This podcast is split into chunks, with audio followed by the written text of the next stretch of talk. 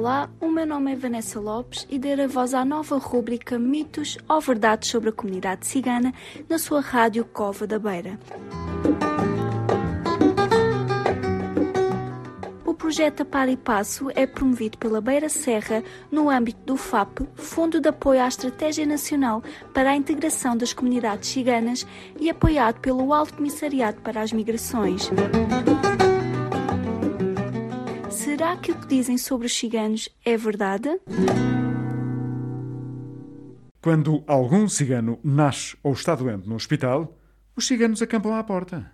Olá, sejam bem-vindos. Que incrível, não acham?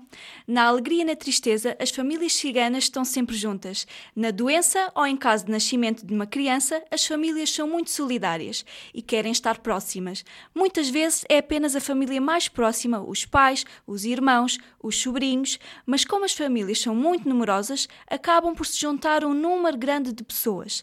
Nas visitas para muitas famílias, é difícil aceitar que não pode haver mais do que dois visitantes. Em tempos de pandemia, com a proibição das visitas, foi ainda mais difícil de estar longe dos familiares.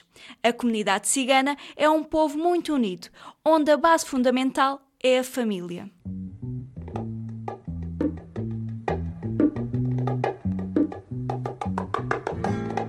Olá, olá, o meu nome é Vanessa Lopes e darei voz à nova rúbrica Mitos ou Verdades sobre a Comunidade Cigana na sua rádio Cova da Beira. Projeto Par e Passo é promovido pela Beira Serra no âmbito do FAP, Fundo de Apoio à Estratégia Nacional para a Integração das Comunidades Ciganas e apoiado pelo Alto Comissariado para as Migrações.